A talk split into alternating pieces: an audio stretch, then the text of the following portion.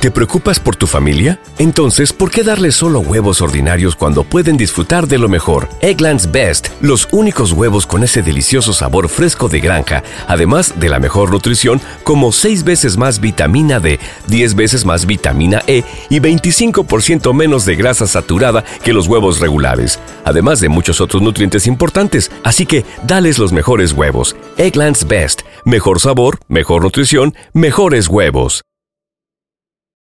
You know how to book flights and hotels. All you're missing is a tool to plan the travel experiences you'll have once you arrive. That's why you need Viator. Book guided tours, activities, excursions, and more in one place to make your trip truly unforgettable. Viator has over 300,000 travel experiences to choose from. Everything from simple tours to extreme adventures and all the niche, interesting stuff in between. So you can plan something that everyone you're traveling with will enjoy. Real traveler reviews give the inside scoop from people who've already been on the experiences you're considering. So you can plan with confidence. Free cancellation helps you plan for the unexpected. And 24 7 customer support means you can travel worry free. Download the Viator app now and use code Viator10 for 10% off your first booking in the app. Find travel experiences for you. Do more with Viator.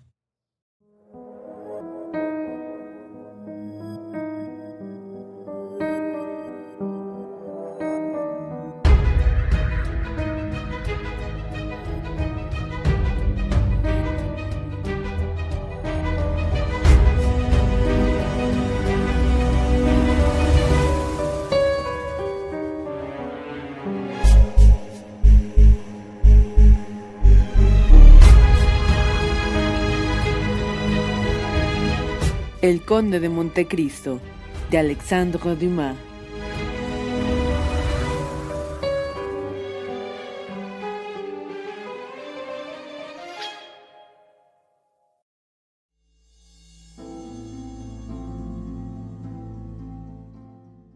Capítulo V. El gabinete del procurador del rey.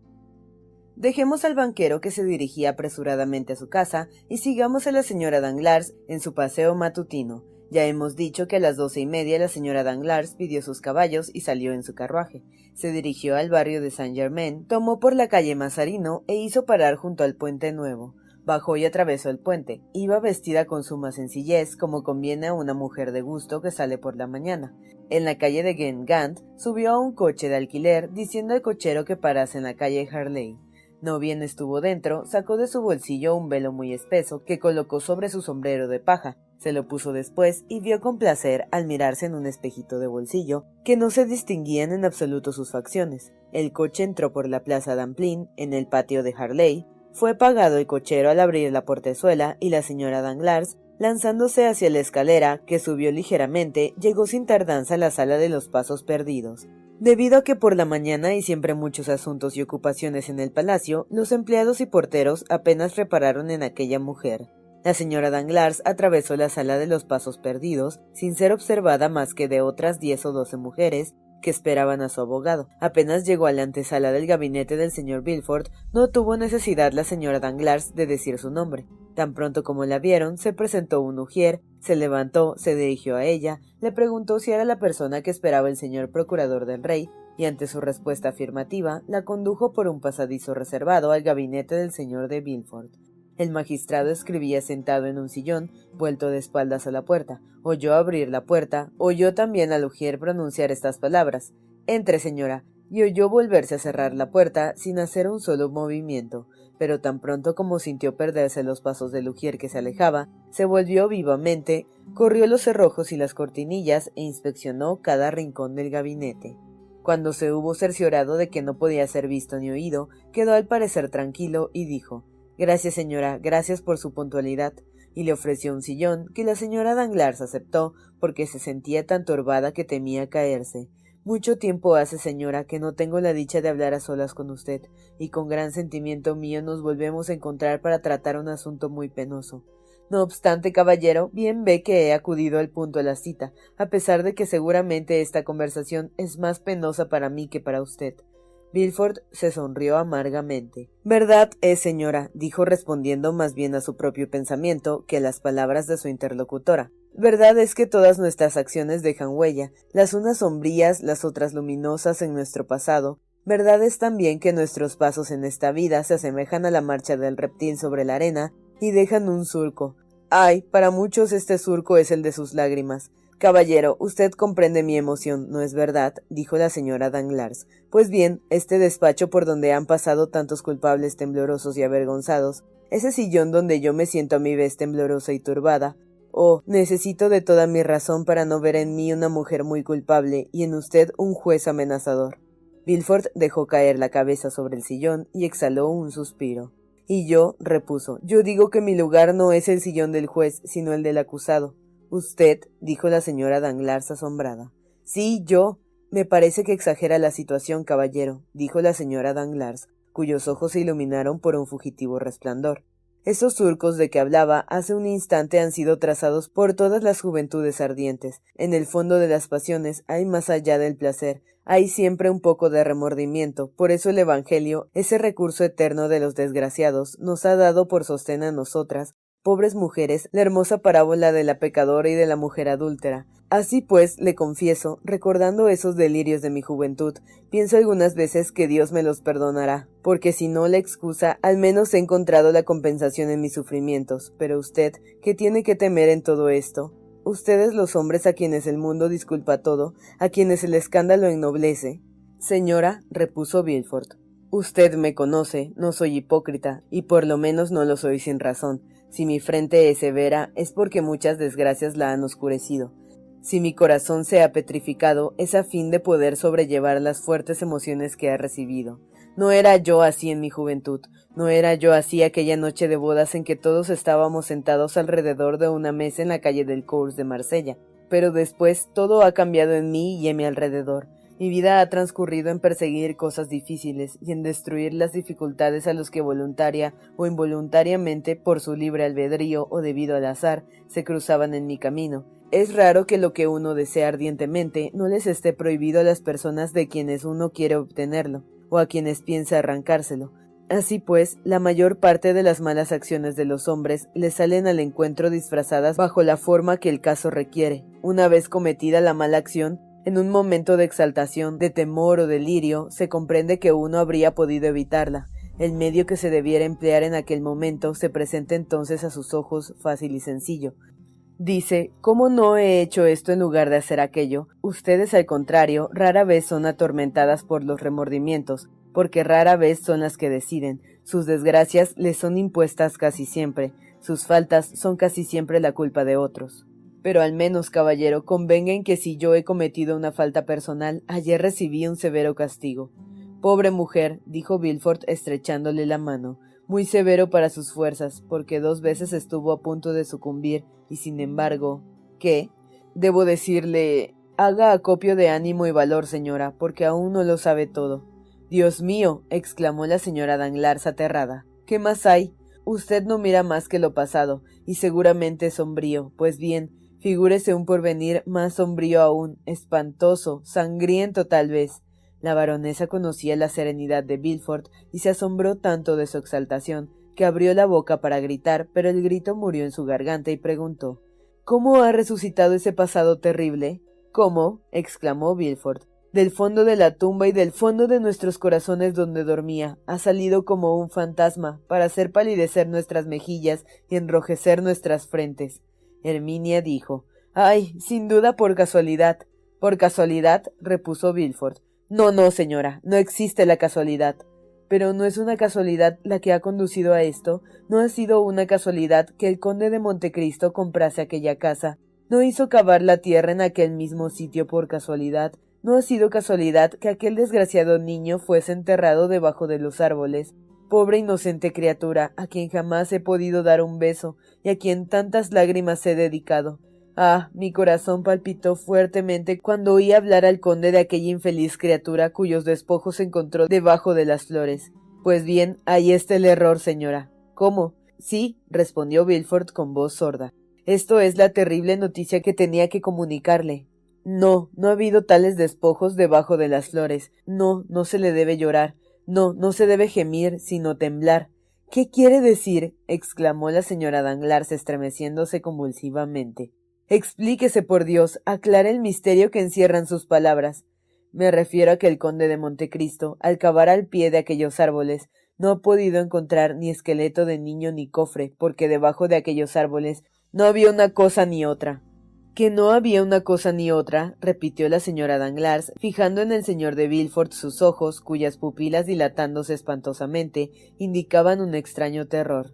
No había una cosa ni otra, volvió a decir con el tono de una persona que procura fijar con el sonido de sus palabras y de su voz sus ideas prontas a huir de su mente. No, dijo Villefort dejando caer su frente sobre sus manos. No, cien veces no. Pero no fue allí donde dejó a la pobre criatura, caballero. ¿Por qué me ha engañado? ¿Con qué objeto? Diga. Allí fue, pero escúcheme, escúcheme, señora, y me compadecerá. Prepárese a recibir un golpe fatal. Dios mío, me asusta, pero no importa, hable, ya le escucho. Ya sabe lo que ocurrió aquella dolorosa noche en que estaba en su cama casi expirando en aquel cuarto forrado de damasco rojo, mientras que yo casi sufriendo tanto como usted esperaba su libertad.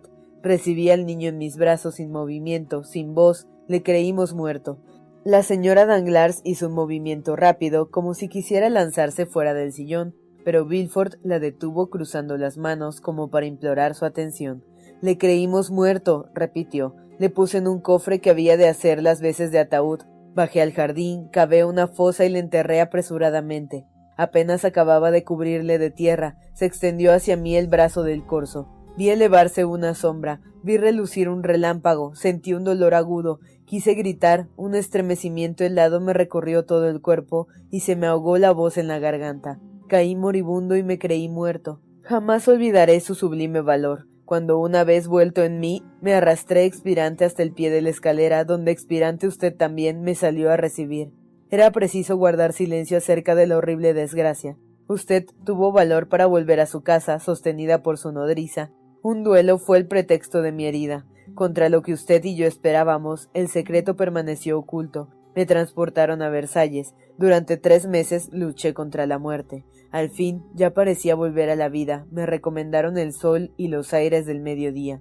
Cuatro hombres me llevaron a París a Chalons, andando seis leguas al día. La señora de Villefort seguía la camilla en su carruaje. En Chalons me pusieron en el Sanoa. Después pasé al Ródano. Con las fuerzas de la corriente llegamos hasta Arles. Desde Arles tomé mi litera y proseguí mi viaje hasta Marsella. Mi convalecencia duró diez meses. No oí pronunciar su nombre, no me atreví a informarme de lo que había sido de usted. Cuando volví a París, supe que, viuda del señor Nargón, había contraído nuevas nupcias con el señor Danglars. ¿En qué había yo pensado desde que recobré el conocimiento? Siempre en la misma cosa, siempre en aquel cadáver del niño que en mis sueños se elevaba del seno de la tierra y se me aparecía amenazándome con su gesto y su mirada. Así pues, apenas estuve de vuelta en París, me informé. La casa no había sido habitada desde que salimos de ella, pero acababa de ser alquilada por nueve años. Fui a ver al inquilino, fingí tener un gran deseo de no ver pasar a manos extrañas aquella casa que pertenecía al padre y a la madre de mi mujer. Ofrecí una indemnización porque rescindiesen la escritura de arrendamiento. Me pidieron seis mil francos. Yo hubiera dado diez mil, veinte mil. Los tenía en mi mano, hice firmar enseguida y delante de mí el permiso, y apenas me lo entregaron, partí a galope con dirección a Utol. Nadie había entrado en la casa desde que yo había salido de ella. Eran las cinco de la tarde, subí a la alcoba de Damasco encarnado y esperé a que se hiciera de noche. Allí se presentó a mi imaginación todo lo que me había ocurrido. Aquel corso que había jurado vengarse, que me había seguido de Nimes a París, aquel corso que estaba escondido en el jardín, que me había herido, que me había visto cavar la fosa, me había visto enterrar al niño, podía conocerle, tal vez le conocía, no podía hacer pagar algún día el secreto de aquella terrible escena. ¿No sería una venganza más dulce para él cuando se enterase de que yo no había muerto de su puñalada? Era pues urgente que antes que nada hiciese yo desaparecer las huellas de aquel pasado, destruyese todo vestigio material. Demasiada realidad había en mi imaginación y en mis recuerdos. Por esto había anulado la escritura de arrendamiento, por esto había ido al jardín, por esto esperaba. Llegó la noche, dejé que transcurrieran varias horas, yo estaba sin luz en aquel cuarto, donde las ráfagas de viento hacían temblar las vidrieras y las puertas. Creía yo ver siempre emboscado algún espía. De vez en cuando me estremecía, me parecía oír detrás de mí sus lastimeros quejidos, y no me atrevía a volverme. Mi corazón latía en silencio y yo lo sentía latir tan violentamente que temía volviese a abrirse mi herida. Al fin fueron extinguiéndose uno tras otro todos esos diversos ruidos. Conocí que no tenía nada que temer, que no podía ser visto ni oído, y me decidí a bajar. Escucha, Herminia, prosiguió Bilford, me considero tan valiente como el que más, pero cuando saqué de mi pecho aquella llavecita de la escalera, aquella llave a la que tanto cariño profesábamos, cuando abrí la puerta, cuando a través de las ventanas vi el pálido reflejo de la luna caer sobre los escalones en espiral, como una ráfaga blanca parecida a un espectro, me apoyé en la pared y estuve a punto de gritar. Creí volverme loco, al fin supe dominar mis nervios, bajé la escalera escalón por escalón, lo único que no pude contener fue un extraño temblor de las rodillas. Me agarré al pasamanos, puesto que si le suelto un instante, habría rodado por la escalera. Llegué a la puerta que está al pie de la escalera. Un asadón estaba apoyado contra la misma. Lo tomé y delante hacia la alameda que está enfrente de la puerta. Yo llevaba una linterna sorda, y me detuve en mitad de la plazoleta para encenderla, y enseguida continué caminando.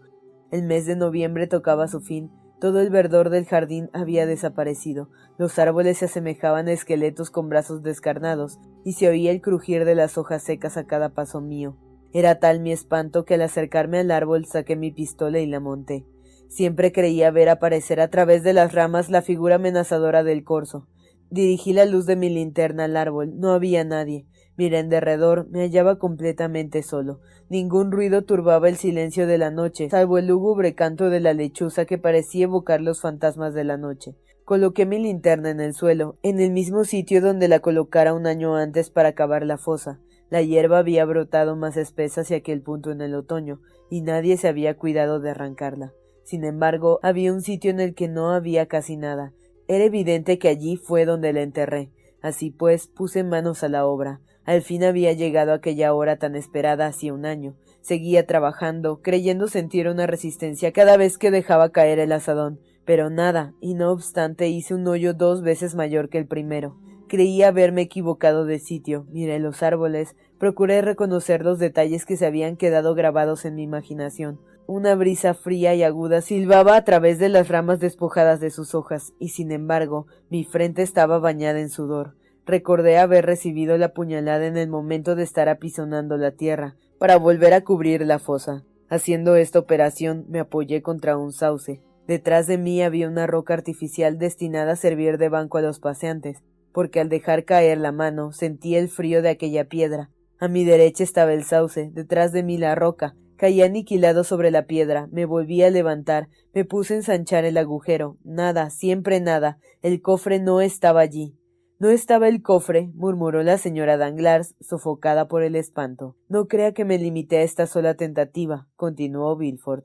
No, registré perfectamente todo aquel lugar. Yo pensaba que el asesino, habiendo desenterrado el cofre, y creyendo que era un tesoro, querría apoderarse de él, y se lo llevó. Dándose cuenta después de su error, haría a su vez otro hoyo donde lo depositase, pero nada, Después me ocurrió la idea de que tal vez no habría tomado tantas precauciones y lo habría arrojado a algún rincón. Así pues, para cerciorarme de ello, tenía que esperar a que llegase el día. Volví a la alcoba y esperé. ¡Oh, Dios mío! Cuando amaneció, bajé de nuevo. Mi primera visita fue al árbol. Esperaba encontrar en él algunas señales que me hubieran pasado inadvertidas durante la oscuridad.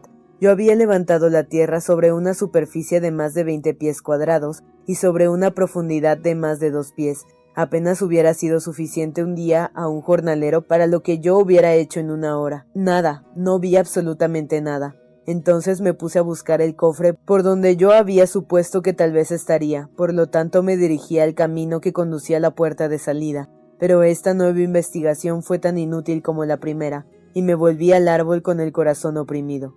Oh. exclamó angustiada la señora Danglars. Era para volverse loco. Es lo que por un momento pensé que iba a ocurrirme, pero no tuve esa dicha. Sin embargo, reuniendo mis fuerzas y por consiguiente mis ideas, ¿para qué se habrá llevado ese hombre el cadáver? me pregunté a mí mismo. Usted mismo lo ha dicho, repuso la señora Danglars, para tener una prueba. No, señora, no podía ser así. No se guarda un cadáver un año, se le muestra a un magistrado y se le hace una declaración. Ahora pues, nada de esto había sucedido. Entonces, inquirió Herminia en delante, entonces hay una cosa más terrible, más fatal, más espantosa para nosotros, que el niño estaba vivo tal vez y que el asesino le salvó la vida. La señora Danglars lanzó un grito terrible, y agarrando las dos manos de Villefort, Mi hijo estaba vivo, exclamó. Enterró vivo mi hijo, caballero. No tenía seguridad de que estaba muerto y le ha enterrado. Ah. La señora Danglars se había levantado y estaba en pie delante del procurador del rey, cuyas manos estrechaba entre las suyas con ademán amenazador. ¿Qué sé yo? Le digo esto como podría decirle otra cosa, respondió Villefort con una mirada que indicaba que aquel hombre tan poderoso estaba rozando los límites de la desesperación y de la locura. Ah. hijo mío. Pobre hijo mío. exclamó la baronesa cayendo sobre su silla y ahogando en sus pañuelos dos sollozos. Villefort volvió en sí y comprendió que para aplacar la tempestad maternal que le amenazaba era preciso comunicar a la señora Danglars el terror que él mismo experimentaba. Ya puede figurarse que sí es así, le dijo levantándose y acercándose a la señora Danglars para hablarle en voz baja. Estamos perdidos. Ese niño vive, alguien lo sabe y alguien sabe nuestro secreto. Y teniendo en cuenta que Montecristo habla delante de nosotros de un niño desenterrado, siendo así que este niño no estaba, él es quien posee el secreto. Dios mío, Dios justo, Dios vengador, murmuró la baronesa. Villefort no respondió más que con una especie de rugido. Pero ese niño, ese niño caballero, repuso aquella con obstinación. Oh, cuánto le he buscado, prosiguió Villefort, retorciéndose los brazos. Cuántas veces le he llamado en mis largas noches de insomnio. Cuántas veces he deseado una riqueza real para comprar un millón de secretos a un millón de hombres, y para encontrar mi secreto entre los suyos. En fin, un día que por centésima vez tomaba mi asadón, me pregunté por centésima vez qué podía haber hecho el corso con el niño. Un recién nacido estorba mucho a un fugitivo. Tal vez al reparar que estaba vivo, lo había arrojado al río. Oh, imposible. exclamó la señora Danglars. Se asesina un hombre por venganza, pero no se ahoga un niño a sangre fría. Tal vez, continuó Villefort, lo habría puesto en el torno de la inclusa. Oh, sí, sí, exclamó la baronesa. Mi hijo está allí, caballero. Corrí al hospicio y me enteré de que aquella noche misma, la del 20 de septiembre, había sido depositado un niño en el torno. Estaba envuelto en la mitad de una toalla de tela fina cortada con intención. Esta mitad de toalla llevaba la parte de una corona de varón y la letra H. Eso es, eso es, exclamó la señora Danglars. Toda mi ropa estaba marcada así. El señor de Nargón era varón y yo me llamo Herminia. Gracias, Dios mío, mi hijo no había muerto. No, no había muerto. Y me lo dice así, sin temor de matarme de alegría, caballero. ¿Dónde está? ¿Dónde está mi hijo? Milford se encogió de hombros. ¿Lo sé yo acaso? dijo, y cree que si lo supiera le haría sufrir todas estas pruebas. No, ay, no lo sé. Me informaron de que una mujer fue a reclamarlo hacía seis meses con la otra mitad de la toalla, y habiendo presentado todas las garantías que exige la ley, se lo entregaron. Pero usted debía haberse informado de aquella mujer, debía haberla descubierto. ¿Y qué es lo que cree que hice, señora? Fingí una instrucción criminal y empleé todos los medios de la policía para descubrirla. Siguieron sus huellas hasta Chalons, en donde las perdieron. ¿Las perdieron? Sí, las perdieron para siempre. La señora Danglars había escuchado esta relación sin proferir un grito, sin derramar una lágrima, pero al llegar a este punto no pudo contenerse y rompió en amargo llanto. ¿Y no ha hecho más? dijo. ¿Se ha limitado únicamente a eso? Oh, no, dijo Villefort, jamás he cesado de averiguar, de buscar, de informarme. Sin embargo, hacía unos cuantos años que habían cesado mis pesquisas, pero hoy voy a volver a empezar con más perseverancia y encarnizamiento que nunca, y triunfaré, porque no es solo la conciencia la que me remuerde y la que me impele, es el miedo. Pero el conde de Montecristo, replicó la señora Danglars, no sabe nada, si así lo fuera, no obraría como lo hace, es decir, que haría su declaración. Oh, la maldad de los hombres es muy profunda, dijo Villefort, puesto que es más profunda que la bondad de Dios. ¿Ha notado las miradas de aquel hombre mientras nos hablaba? No, pero le he examinado detenidamente. Sin duda es extraño, pero nada más. Una cosa me ha admirado notablemente, y es que de toda aquella exquisita comida que nos ofreció, él no probó ningún plato. Sí, sí, dijo Villefort. También yo lo he notado. Si yo hubiera sabido lo que sé ahora, no hubiera probado tampoco ningún plato. Hubiera creído que nos ha querido envenenar. Y si estuviera engañado, como ve. Sí, sin duda, pero créame, ese hombre lleva otras intenciones. Por esto he querido verle, por esto he querido una conferencia, Por esto he querido prevenirle contra todo el mundo, pero contra él sobre todo. Dígame, continuó Bilford, fijando más profundamente sus ojos en la baronesa.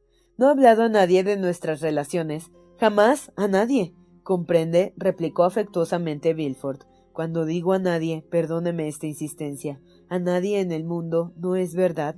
Oh, sí, sí, comprendo muy bien, dijo la baronesa sonrojándose. Nunca, se lo juro. No acostumbra escribir por la noche lo que hace durante el día. No escribe en su diario. No, mi vida es arrastrada por la frivolidad. Yo misma me olvido luego de lo que hago. No sueña en voz alta, al menos que sepa. Tengo un sueño de niño, ¿no se acuerda? se sonrojó la baronesa, y el rostro de Bilford se cubrió de una viva palidez. Es verdad, dijo en voz baja que apenas se oyó. La baronesa inquirió. ¿Y bien? Y bien, comprendo lo que tengo que hacer, respondió el procurador del rey. Antes de ocho días sabré quién es el conde de Montecristo, de dónde viene, a dónde va, y por qué habla delante de nosotros de niños desenterrados en su jardín. Bilford dijo estas palabras con un acento que hubiera hecho estremecer al conde si hubiera podido oírlas. Estrechó después la mano que la baronesa vacilaba en darle, y la condujo con respeto hacia la puerta. La señora Danglars tomó otro coche de alquiler que la condujo al puente nuevo, cerca del cual encontró su carruaje y su cochero, que le esperaba durmiendo apaciblemente sobre el pescante. El mismo día, a la hora en que la señora Danglars acudía a la cita que hemos referido en el despacho del señor de Villefort, un coche de viaje, entrando por la calle Elder, atravesaba la puerta de la casa número 27 y se detenía en el patio. Un instante después se abrió la portezuela y la señora de Morcerf bajó apoyada del brazo de su hijo. Apenas hubo conducido Alberto a su madre a su habitación, mandado que diesen un baño a sus caballos y después de cambiar de vestido, se hizo conducir a los Campos Elíseos a casa del conde de Montecristo. Le recibió éste con su sonrisa habitual. Era una cosa extraña, Nunca se podía adelantar un paso en el corazón o en el espíritu de aquel hombre. Los que intentaban, por decirlo así, atravesar la barrera de su intimidad, tropezaban con un muro. Morcerf, que corría a su encuentro con los brazos abiertos, los dejó caer al verle, a pesar de su sonrisa amistosa, y se atrevió todo lo más a darle la mano. Montecristo, por su parte, tocó como siempre aquella mano, pero sin estrecharla. Y bien, aquí me tiene, querido conde, dijo. Muy bienvenido sea. He llegado hace cosa de una hora. ¿De Dieppe? De Treport. Ah, es verdad. Mi primera visita es para usted. Es muy amable, dijo Montecristo con indiferencia. Y bien, veamos, ¿qué noticias hay? Noticias, me las pide a mí, a un extranjero. Yo me entiendo. Cuando le pregunto si hay noticias, pregunto si ha hecho algo por mí. Pues qué, me había encargado alguna comisión, dijo Montecristo fingiendo sorpresa. Vamos, vamos, dijo Alberto, no se haga el indiferente. Dicen que hay avisos simpáticos que atraviesan la distancia. Pues bien, en Treport he recibido una sacudida eléctrica. Usted ha, si no trabajado, al menos pensado en mí. Es muy posible, dijo Montecristo. En efecto he pensado en usted, pero la corriente magnética de que yo era conductor reconozco que obraba independientemente de mi voluntad. De veras, cuénteme eso, se lo suplico. Nada más fácil, el señor Danglars ha comido en mi casa. Eso ya lo sé, puesto que mi madre y yo nos marchamos huyendo de su presencia, pero ha comido con el señor Andrés Cavalcanti, su príncipe italiano. No exageremos, el señor Andrés Cavalcanti se da solo el título de conde. Se da, es lo que digo. ¿Acaso no lo es? Eh, qué sé yo, él se da el título de conde, yo se lo doy, todos se lo dan, no es lo mismo que si lo tuviera. Qué hombre tan extraño es. Y bien, y bien, ¿qué quiere decir? ¿Ha comido aquí el señor Danglars? Sí, con su conde Andrés Cavalcanti, con el conde Andrés, con el marqués su padre, con el señor Danglars, los señores de Villefort, el señor de Bray, Maximiliano Morrel, y quién más. Ah, esperé, allá, el señor Chateaugenot. Hablaron de mí, ni una palabra siquiera. Tanto peor. Porque yo creo que si le han olvidado, no han hecho más sino lo que usted deseaba. Si no hablan de mí, es porque pensaban mucho, querido conde, y por eso estoy desesperado. ¿Qué le importa, puesto que la señorita Danglars no era del número de los que estaban ahí? Ah, es verdad que podía pensar en su casa. Oh, en cuanto a eso no estoy seguro, o si pensaba, seguramente era del mismo modo que yo. Oh, tierna simpatía, dijo el conde, de modo que tanto se detestan. Escuche, dijo Morcerf, si la señorita Danglars se apiadase del martirio que yo no sufro por ella, y me recompensase sin casarse conmigo, me vendría las mil maravillas. Para abreviar, yo no creo que la señorita Danglars sería como amante encantadora, pero como mujer, Diablo. Vaya, dijo Montecristo, ese es su modo de pensar respecto a su futura. Oh sí, esto es una barbaridad, pero exacto, mas como no se puede hacer de este sueño una realidad, como para alcanzar cierto objeto, es preciso que la señorita Danglars sea mujer, es decir, que viva conmigo, que piense a mi lado, que haga versos y componga música también a mi lado, y durante toda mi vida esto me espanta. A una querida se la puede dejar cuando uno quiere, pero a una esposa, demonio, eso es otra cosa. Preciso es quedarse con ella eternamente, teniéndola cerca o lejos, y sería horrible tener que quedarse con la señorita Danglars siempre, aunque fuese de lejos. Es muy descontentadizo, vizconde. Sí, porque no dejo de pensar en una cosa irrealizable. ¿Cuál? El encontrar una mujer como mi padre ha encontrado para él. Montecristo palideció y miró a Alberto mientras jugaba con unas pistolas magníficas, cuyos gatillos montaba y desmontaba rápidamente. De modo que su padre ha sido muy feliz, dijo.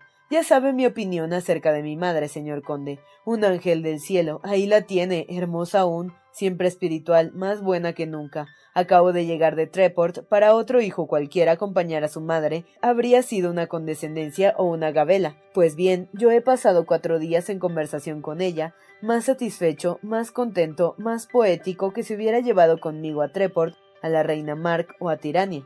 Esa es una perfección y una cualidad bellísima, y hace entrar a los que escuchan en deseos de permanecer en el celibato, dijo Montecristo. Exacto, dijo Morcerf, porque sé que existe en el mundo una mujer perfecta, no tengo ganas de casarme con la señorita Danglars. ¿No ha notado algunas veces cómo siembra nuestro egoísmo de colores brillantes todo lo que nos pertenece?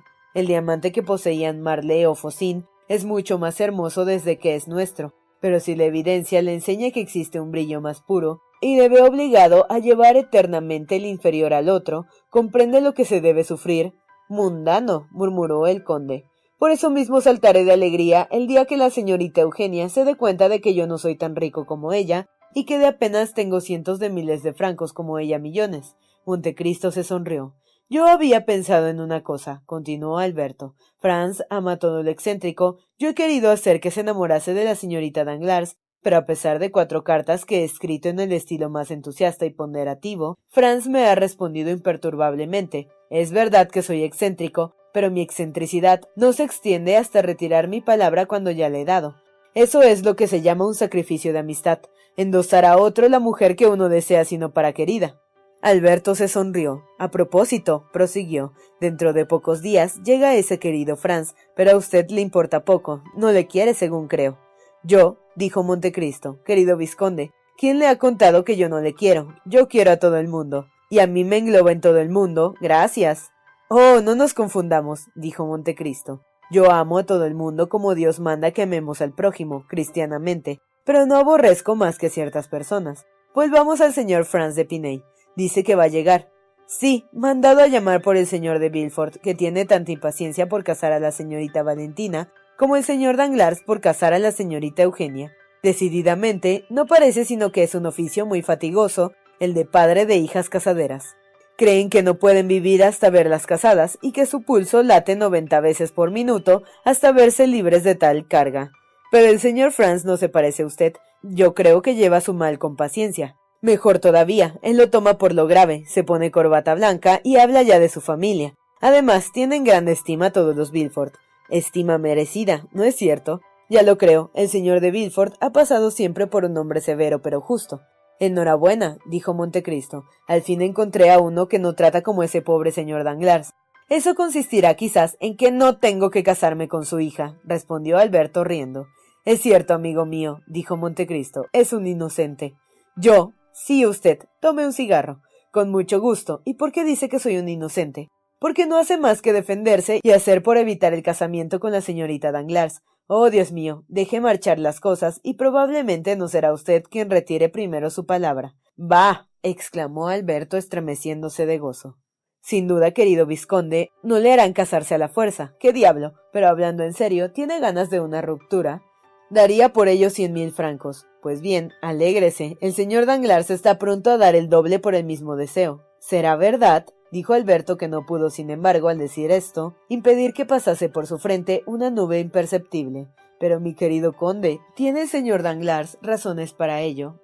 Ah, ya lo encontré. Naturaleza orgullosa y egoísta. Enhorabuena, tengo delante al hombre que quiere agujerear el amor propio de otro a fuerza de hachazos y que gime y grita cuando intenta hacer lo mismo el suyo con una aguja. No, no, pero me parece que el señor Danglars. Debí estar encantado de usted, ¿no es verdad? Pues bien, el señor Danglars es un hombre de mal gusto. Está más encantado de otro. ¿De quién? Lo ignoro. Estudie, mire, tome al paso las alusiones y aprovechese de ellas.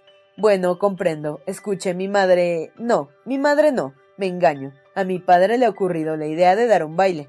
Un baile en este tiempo. Los bailes en verano están de moda. Aunque así no fuera, si la condesa quisiera, se pondrían de moda. Gracias, son bailes puramente parisienses. Los que se quedan en París en el mes de julio son verdaderos parisienses. Quiere encargarse de invitar a los señores Cavalcanti. ¿Cuándo será el baile? El sábado. Quizás se haya marchado el señor Cavalcanti padre. Pero se queda aquí su hijo. Quiere encargarse de llevar al señor Andrés Cavalcanti. Escuche, Visconde, yo no le conozco. Dice que no le conoce. No, le he visto por primera vez hará tres o cuatro días y no respondo de nada. Pero le recibe. Eso es otra cosa. Me fue recomendado por un buen abate que también pudo haberse engañado. Invitarle indirectamente, bien, pero no me diga que le presente. Si fuese luego a casarse con la señorita Danglars, me acusaría de entrometido y quería romperse la cabeza conmigo. Por otra parte, yo tampoco sé si iré. ¿A dónde? A su baile. ¿Por qué no? En primer lugar, porque aún no me ha invitado. Pues precisamente he venido a invitarle. Ah, es muy amable, pero puedo estar ocupado. Cuando le haya dicho una cosa, creo que será tan amable que asista. Diga, mi madre se lo suplica. La señora condesa de Morcerf, repuso Montecristo estremeciéndose. Ah, conde, dijo Alberto, le advierto que la señora de Morcerf habla libremente conmigo, y si usted no ha sentido latir en su cuerpo las fibras simpáticas de que le hablaba yo hace poco, es porque no tiene esas fibras, porque hace cuatro días que no hablamos más que de usted. De mí, en verdad que me hace demasiado honor. Nada de eso, escuche, ese es el privilegio de su empleo, como es un problema viviente. Ah, también soy problema para su madre, Oh, yo no la creía tan falta de juicio que fuese a creer tamaños desvaríos. Problema, mi querido conde, problema para todos. Lo mismo para mi madre que para los demás, problema aceptado, pero no adivinado. Sigue siendo un enigma, y mi madre no hace más que preguntar cómo es tan joven. Yo creo que en el fondo, mientras que la condesa G le toma por Lord Rodwen, mi madre le toma por Cagliostro o el conde Saint Germain. La primera vez que vaya a ver a la señora Morcerf, confírmela en esta opinión, no será difícil, posee la fisonomía del uno y el talento del otro. Gracias por habérmelo advertido, dijo el conde sonriendo. Procuraré hacer lo posible para confirmarlo, como dice, en su opinión. De modo que irá el sábado, puesto que la señora de Morcerf me lo suplica, es muy galante. Y el señor Danglars. Oh, ya habrá recibido su invitación. Mi padre se encargó de ello.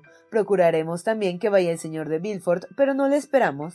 No hay que desesperar de nada, dice el proverbio. Baila, querido conde. Yo. Sí, usted. ¿Qué tiene eso de extraño? Ah, en efecto, cuando todavía no se ha llegado a los cuarenta. No, no bailo, pero me gusta ver bailar. ¿Y la señora Morcerf baila? Nunca. Hablarán, tanto mejor. Tiene tantos deseos de hablar con usted. De veras, palabra de honor, y le declaro que es el primer hombre por quien haya manifestado curiosidad mi madre. Alberto tomó su sombrero y se levantó. El conde lo condujo hasta la puerta. Una cosa me estoy reprochando, dijo deteniéndole en medio de la escalera. ¿Cuál? He sido indiscreto, no debía hablarle del señor Danglars. Al contrario, hábleme, hábleme de él siempre, pero del mismo modo que lo ha hecho. Bien, me tranquiliza. A propósito, ¿cuándo llegue el señor de Piney? Dentro de cinco o seis días a más tardar. Y cuando se casa, en cuanto lleguen el señor y la señora de Saint Meran. Tráigale en cuanto esté en París. Aunque diga que no le quiero, tendré sumo gusto en verle. Sus órdenes serán cumplidas. Hasta la vista. Si no le veo antes, hasta el sábado. ¿No es cierto? Oh, sí, sí. He dado mi palabra. El conde siguió con la vista a Alberto, saludándole con la mano. Así que se subió en su tilbury, se volvió y vio detrás de él a Bertucho. ¿Y bien? inquirió. Ha ido al palacio, respondió el mayordomo. Ha permanecido allí mucho tiempo, hora y media, y ha vuelto a su casa directamente. Pues bien, mi querido Bertuccio, dijo el conde, si quiere seguir mi consejo, creo que debería ir a Normandía a ver si encuentra aquel terreno que ya le he hablado. Bertuccio saludó, y como sus deseos estaban en perfecta armonía con la orden que había recibido, partió aquella misma noche. El señor de Danglars cumplió la palabra dada a Danglars, procurando averiguar de qué modo había podido saber Montecristo la historia de la casa de Utzol. Aquel mismo día escribió a un tal señor Boville, que después de haber sido inspector de prisiones, adquirió un grado superior en la policía de seguridad para tener los informes que deseaba, y éste pidió dos días de plazo para saber de seguro los informes que pudiera obtener. Expirado el plazo, el señor de Villefort recibió la nota siguiente. La persona llamada el conde de Montecristo es muy conocido particularmente de Lord Wilmore, rico extranjero que viene a París algunas veces y que está en él hace unos meses. Es también conocido del abate Busoni, sacerdote siciliano de gran reputación en Oriente, y he aquí los informes que recibió. El abate, que no se encontraba en París más que por un mes, vivía detrás de Gran Sulpicio en una casita compuesta de un solo piso y unos bajos. Cuatro piezas, dos arriba y dos abajo, formaban toda la morada de la que él era único inquilino. Las dos piezas bajas constaban de un comedor con mesas, sillas y un buffet de nogal y un salón blanqueado sin adornos, sin tapices y sin reloj. Se conocía que el abate no se servía sino de los objetos que le eran más necesarios. Verdad es que el abate habitaba con preferencia el salón del piso principal, este salón en el que abundaban los libros de teología, los pergaminos, en medio de los cuales se le veía enterrarse, según decía su criado, meses enteros, eran en realidad más una biblioteca que un salón. Este criado miraba a través de un ventanillo a las personas que iban a visitar a su señor, y cuando su fisonomía le era desconocida o no le agradaba, respondía que el señor abate no estaba en París, por lo cual muchos quedaban satisfechos, pues sabían que viajaba a menudo y permanecía largo tiempo de viaje. Además, ora estuviese en su casa o no estuviese, ora se hallase en París o en el Cairo, el abate daba siempre por el ventanillo que servía de torno limosnas que el criado repartía en nombre de su amo. El otro aposento, situado junto a la biblioteca, era una alcoba, una cama sin cortinas, cuatro sillones, un sofá de terciopelo de utrecha amarillo, junto con un reclinatorio, todos los muebles de la pieza. En cuanto a Lord Wilmore, vivía en la calle de Fontaine, St. George, era uno de los ingleses ambulantes que gastan toda su fortuna en viajes. Tenía alquilada la habitación a la cual iba a pasar dos o tres horas al día, donde rara vez dormía, una de sus manías era la de no querer absolutamente hablar la lengua francesa, que sin embargo escribía con extraordinaria perfección. Al día siguiente en que fueron entregados estos informes al procurador del rey, un hombre que se apeaba de un coche de alquiler en la esquina de la calle de Ferón, detrás de San Sulpicio, fue a llamar a una puerta pintada de verde y preguntó por el abate Busoni.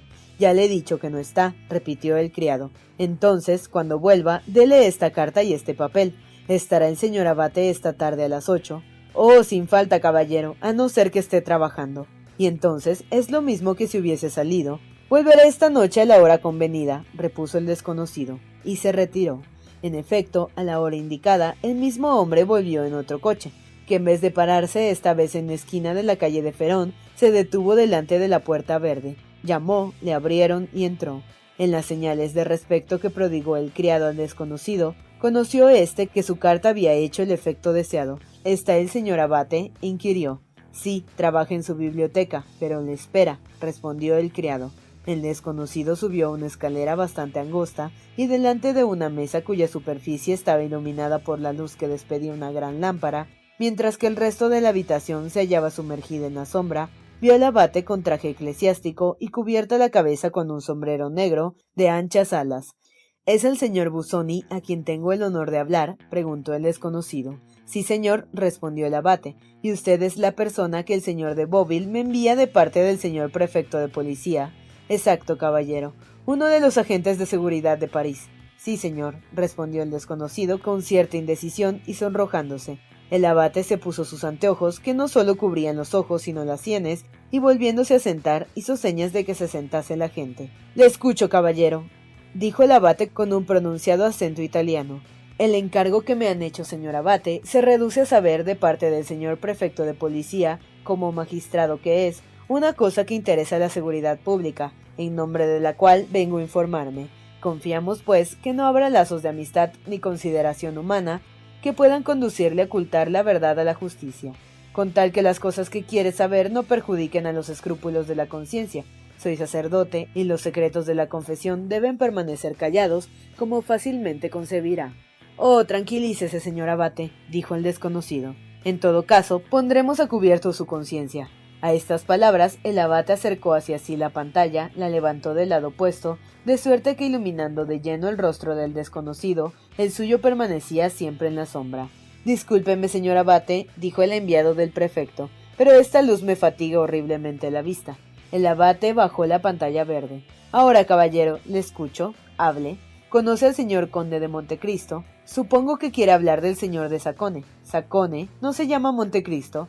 Montecristo es un nombre de tierra, o más bien un nombre de roca, y no un nombre de familia. Pues bien sea, no discutamos más, y puesto que el señor de Montecristo y el señor Sacone son el mismo hombre, el mismo absolutamente, hablemos del señor Sacone.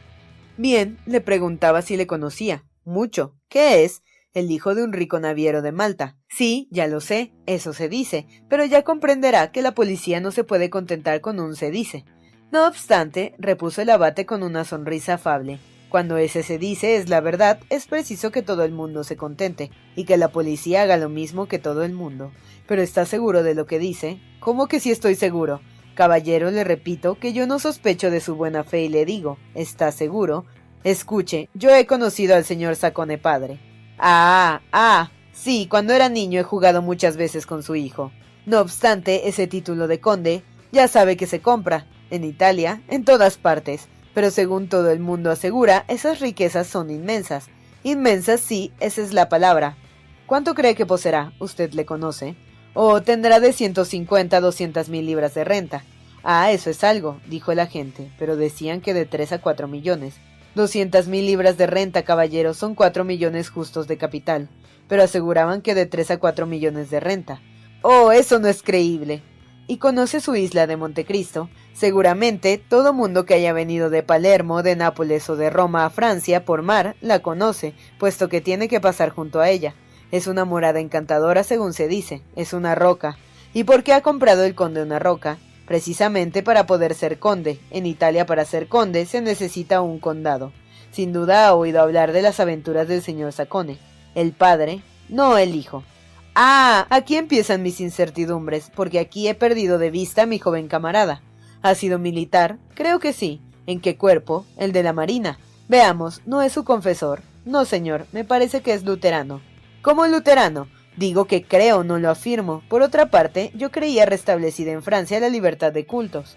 Sin duda, pero no nos ocupamos de sus creencias, sino de sus acciones. En nombre del señor prefecto de policía, dígame todo lo que sepa. Se dice que es un hombre muy caritativo. Nuestro Santo Padre el Papa le ha hecho caballero de Cristo, favor que no concede más que a los príncipes, por los servicios eminentes que ha hecho a los cristianos de Oriente, tiene cinco o seis cordones conquistados por los servicios hechos a los príncipes o a los estados. ¿Y los lleva? No, pero se siente muy orgulloso de ellos. Dice que quiere mejor las recompensas concedidas a los bienhechores de la humanidad que las que se conceden a los destructores de los hombres. Ese hombre es algún cuáquero, una cosa por el estilo. Sabe si tiene algunos amigos. Para él todos los que conoce son amigos suyos. Pero en fin, ¿tiene algún enemigo? Uno solo. ¿Cuál es su nombre? Lord Wilmore. ¿Dónde está? En París en este momento. ¿Y puede darme informes? Preciosos. Estaba en la India al mismo tiempo que el señor Sacone. Conoce sus señas. En la Chaussée d'Antin, pero ignoro la calle y el número. No se lleva bien con ese inglés. Le aprecio y le detesto. Nos tratamos con mucha frialdad. Señor Abate, ¿cree que haya venido otra vez a Francia Montecristo antes de ahora? Ah, en cuanto a eso, puedo responderle positivamente. No, señor, no ha venido nunca, puesto que se dirigió a mí hace seis meses para adquirir las noticias que deseaba. Pero como yo ignoraba en qué época estaría yo en París a punto fijo, le dirigí al señor Cavalcanti. Andrés. No, Bartolomé el padre. Muy bien, señor abate, no me resta ahora preguntarle más que una cosa, y le suplico en nombre del honor de la humanidad y de la religión que me responda pronto. Hable, caballero. ¿Sabe con qué objeto ha comprado el señor de Montecristo una casa en Utol Cierto que sí, pues me ha hablado de ello. ¿Con qué objeto? Con el de hacer un hospital de locos semejante al que ha fundado el barón de Pisani en Palermo. ¿Conoce ese hospital? He oído hablar de él, señor abate. Es una institución magnífica. Y dichas estas palabras, el abate saludó al desconocido, como con deseo de que le dejase proseguir su interrumpido trabajo. El agente, ya sea que hubiera comprendido los deseos del abate, ya que hubiese acabado su interrogatorio, se levantó. El abate le condujo hasta la puerta. Da limosna a menudo y limosnas bastante crecidas, dijo el abate, y aunque sea rico, me atreveré a ofrecerle algo para sus pobres. ¿Tiene a bien aceptar mi oferta? No, gracias, caballero, pues deseo que todo el bien que haga provenga de mí. Sin embargo, nada, es una resolución invariable. Además, caballero, busque. Ay, hay tantos por el camino que tengan necesidad de su socorro. El abate saludó por última vez, abriendo la puerta, el desconocido respondió a su saludo y salió. El carruaje le condujo a la casa del señor de Villefort. Una hora después, el carruaje salió de nuevo y esta vez se dirigió a la calle de Fontaine St. George y se detuvo en el número 5. Aquí vivía Lord Wilmore. El desconocido había escrito a Lord Wilmore para pedirle una cita que éste fijó a las diez. Así pues, como el enviado del prefecto de policía llegó a las diez menos diez minutos, le respondieron que Lord Wilmore que era sumamente puntual, no había vuelto todavía, pero que volvería a las diez en punto. El desconocido aguardó en el salón. Este salón nada tenía de notable, era como todos los salones de las fondas, una chimenea con dos jarrones de Sevres modernos, un reloj con un cupido extendiendo su arco, un espejo roto en dos pedazos. A cada lado de este espejo, dos grabados representando uno a Homero con su guía, el otro Belisario pidiendo limosna, un papel gris, sillería de paño en encarnado labrado de negro, tal era el salón de Lord Wilmore. Estaba iluminado por globos de cristal de lustrado que esparcían un débil reflejo muy a propósito para la fatigada visita del enviado del prefecto de policía. Después de esperar diez minutos, el reloj dio las diez. A la quinta campanada se abrió la puerta y apareció Lord Wilmore. Este era un hombre más alto que bajo, con unas patillas pequeñas y rojas, la tez blanca y los cabellos también rojos. Vestía con toda la excentricidad inglesa, es decir, que llevaba un frac azul con botones de oro, un cuello sumamente alto, un chaleco de cachemir blanco y un pantalón de nankin cuatro pulgadas más corto de lo regular, pero al que unas trabillas de la misma tela impedían que llegase a la rodilla. Las primeras palabras que pronunció al entrar fueron estas. Ya sabe, caballero, que yo no hablo francés. Sea al menos que no le gusta nuestro idioma, respondió el enviado del prefecto de policía. Pero usted puede expresarse en esa lengua, repuso Lord Wilmore, porque si yo no la hablo, la comprendo. Y yo, respondió el enviado del prefecto cambiando de idioma. Hablo inglés con bastante soltura para sostener una conversación en esta lengua. No se incomode, pues, caballero. ¡Halo! Exclamó Lord Wilmore con esa entonación que no pertenece más que a los naturales de Gran Bretaña. El desconocido presentó a Lord Wilmore su carta de introducción. Este la leyó con esa flema particular de los ingleses, así que hubo terminado su lectura. Comprendo, dijo el inglés. Comprendo perfectamente. Entonces empezaron las interrogaciones. Fueron poco más o menos las mismas que las que habían dirigido al abate Busoni, pero como Lord Wilmore, en su calidad de enemigo del conde de Montecristo, no tenía tanta reserva, fueron más extensas. Contó la juventud de Montecristo, que había entrado a la edad de diez años al servicio de uno de esos pequeños soberanos de la India que hacen la guerra a los ingleses. Allí se encontraron y combatieron uno contra otro, en aquella guerra Sacone fue hecho prisionero, enviado a Inglaterra y arrojado a presidio, de donde se escapó a nado. Luego empezaron sus viajes, sus duelos, sus pasiones. Entonces aconteció la insurrección de Grecia y sirvió en las filas de los griegos. Mientras estaba a su servicio, descubrió una mina de plata en las montañas de Tesalia, pero se guardó muy bien de hablar a nadie de tal descubrimiento. Después de Navarino, y así que hubo consolidado el gobierno griego, pidió al rey Otón un privilegio para explotar aquella mina, la cual se le concedió. De aquí provenía aquella inmensa fortuna que, según Lord Wilmore, podría ascender a uno o dos millones de renta, fortuna que podía agotarse de repente si la mina dejaba de producir. Pero, preguntó el desconocido, ¿para qué ha venido a Francia? Ha venido a especular en los caminos de hierro, dijo Lord Wilmore, y después, como es hábil químico y físico, no menos distinguido, ha descubierto un nuevo telégrafo cuya aplicación prosigue. ¿Cuánto gastará al año? preguntó el enviado. Oh, quinientos o seiscientos mil francos a lo sumo, dijo Lord Wilmore. Es avaro.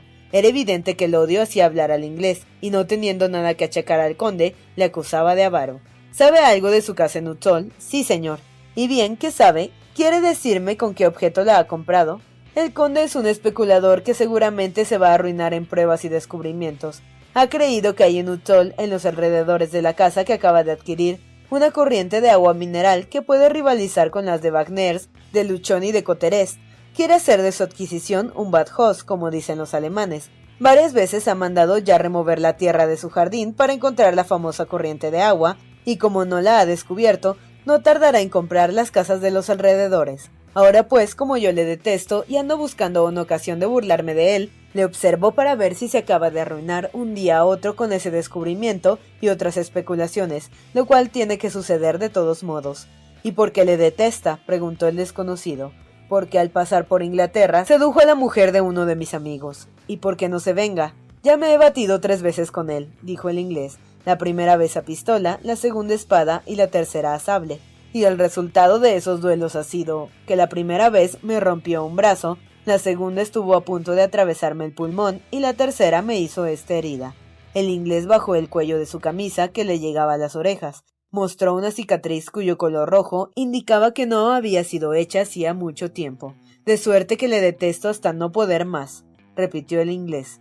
Y seguramente morirá a mis manos, pues según veo no lleva el mejor camino, dijo el enviado del prefecto. Jalo, dijo el inglés. Cada día voy al tiro, y cada dos días viene a mi casa Grisier. Esto era cuanto quería saber el desconocido, o más bien lo que parecía saber el inglés. El agente se levantó, se retiró después de haber saludado a Lord Wilmore, que por su parte le respondió con gravedad y cortesía que son peculiares de los habitantes de su país. Lord Wilmore, después de haber oído cerrar la puerta de la calle, habiendo dado paso a la gente, entró en su gabinete, donde en menos de dos minutos desaparecieron sus cabellos rubios, sus patillas rajas y su cicatriz, para dar lugar a los cabellos negros, a la blanca tez y los dientes de perla del conde de Montecristo. Verdad es que tampoco fue el enviado del prefecto de policía quien entró en casa de Villefort, sino el señor Villefort en persona, el procurador del rey quedó algo tranquilizado con esta doble visita, que nada le había revelado de seguro, pero que sin embargo le hizo dormir con algún sosiego después de la comida de Utón.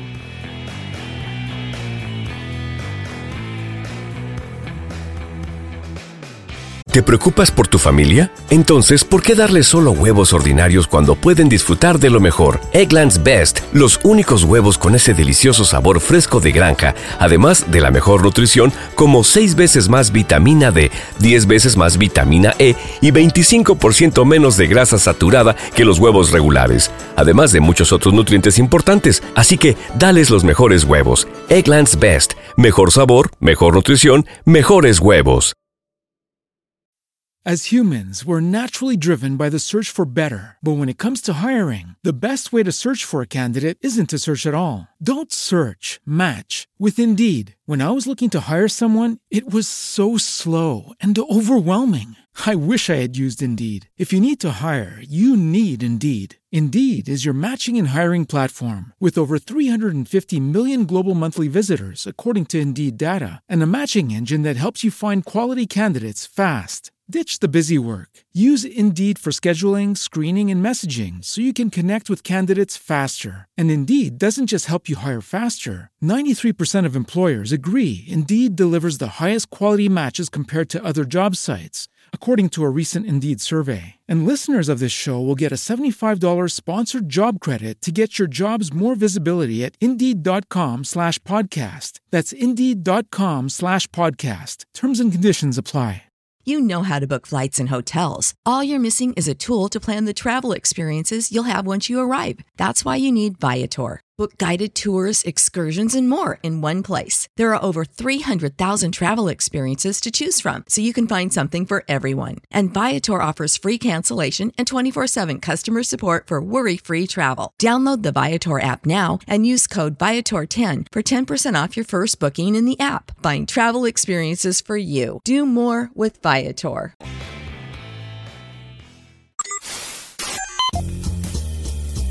No te pierdas la continuación de esta historia. Capítulos todos los lunes, miércoles y viernes. Suscríbete. El Cuentero, con historias para tus oídos.